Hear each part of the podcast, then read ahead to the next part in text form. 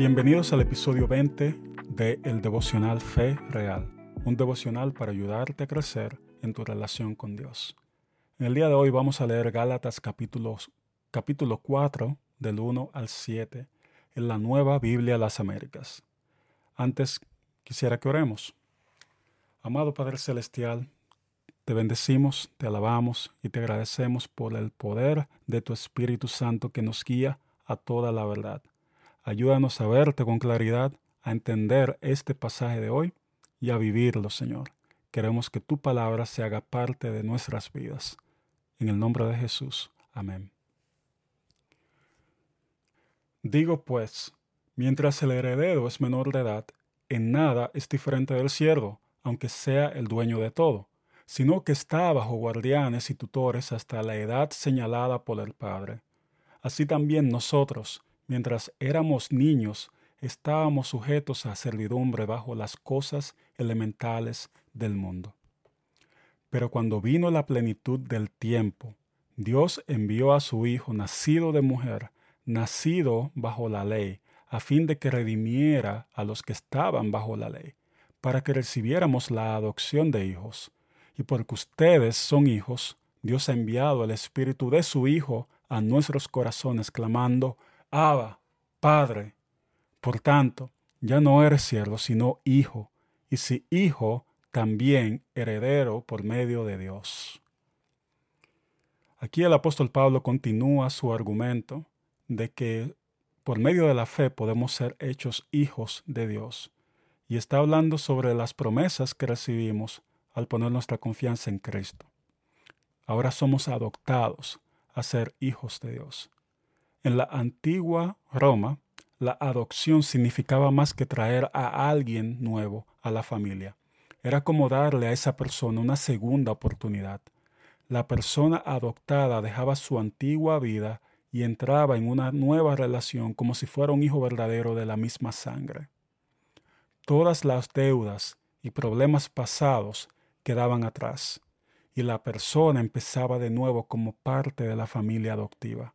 Por un lado, el nuevo padre tenía control sobre propiedades y relaciones, además de los derechos disciplinarios que acarrean ser el papá de alguien. Por otro lado, ese padre también asumía la responsabilidad por las sanciones y el mantenimiento del adoptado, y esto creaba un vínculo especial, era una relación bilateral.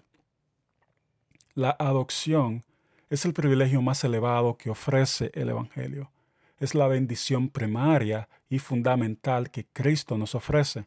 Es un regalo especial, y esto va más allá del perdón por nuestros pecados o errores pasados, o un boleto aéreo al cielo cuando morimos. Ahora tenemos la aceptación total de nuestro Padre Celestial. Nuestro futuro eterno está garantizado porque cuando vino la plenitud del tiempo, Dios envió a su Hijo nacido de mujer, nacido bajo la ley, a fin de que redimiera a los que estaban bajo la ley, para que recibiéramos la adopción de hijos. ¿Y qué me revela este texto acerca de Dios? Y es que Dios es el Padre Celestial y nos invita a su familia por medio de la fe en Cristo.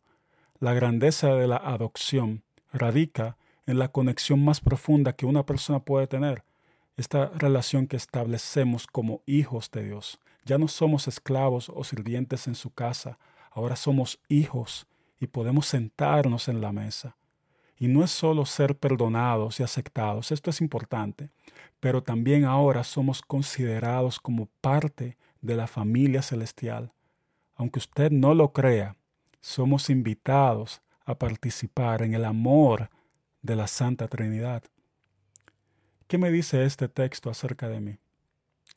Sinclair Ferguson, en su libro Hijos del Dios viviente, dice, por naturaleza no somos hijos de Dios. Necesitamos convertirnos en sus hijos. De hecho, por naturaleza somos hijos de ira. No somos hijos de Dios. Eso es lo que dice Efesios capítulo 2, versículo 3. La adopción no es un cambio de naturaleza, sino un cambio de estatus. Si no vemos esta verdad, rechazaremos el poder de nuestra adopción. La adopción es una declaración que Dios hace sobre nosotros. Es irreversible y depende enteramente de su amable elección, en la que Él dice, Tú eres mi hijo, hoy te he traído a mi familia. ¿Cómo puedo responder yo a este maravilloso texto? De muchísimas maneras, pero yo creo que la mejor manera es con alabanza.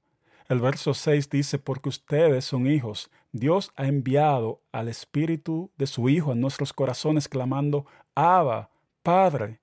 No sé si puedes notar el nivel de alabanza y de agradecimiento que debe de salir el corazón de una persona que realmente ha sido cambiada y que ha recibido ese Espíritu Santo que le hace clamar desde el fondo de su ser, Abba, Padre, como si tuvieras ese gozo por ser parte de su familia.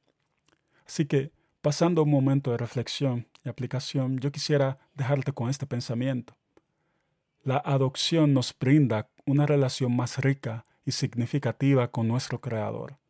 Es más que un acto, es un lazo especial que nos une a Dios de una manera única y especial Hemos recibido el perdón de Dios del pasado y la aceptación total en el presente con una promesa de transformación en el futuro. ¿De qué manera puedes expresar que eres un hijo o una hija de Dios hoy? Te dejo con ese pensamiento y con esta oración. Padre Celestial, gracias de que tú nos invitas a ser parte de tu familia espiritual, de tu familia celestial Ahora somos hijos, no solo sirvientes. Ahora tenemos acceso a ti, podemos sentarnos contigo. Ayúdanos a reflejar que somos tus hijos. Danos sabiduría para actuar, danos los recursos para poder compartir tu generosidad con otros. Ayúdanos a representarte bien en nuestro diario vivir y en cada cosa que hagamos. En el nombre de tu Hijo amado Jesús.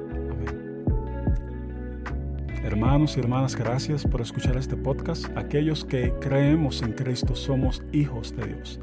Espero de verdad que Dios bendiga tu vida en este día y que si es así también puedas compartir este podcast devocional con alguien más. Espero que el Señor nos dé un feliz fin de semana y que también podamos seguir creciendo en nuestra relación con Él. Que Dios te bendiga.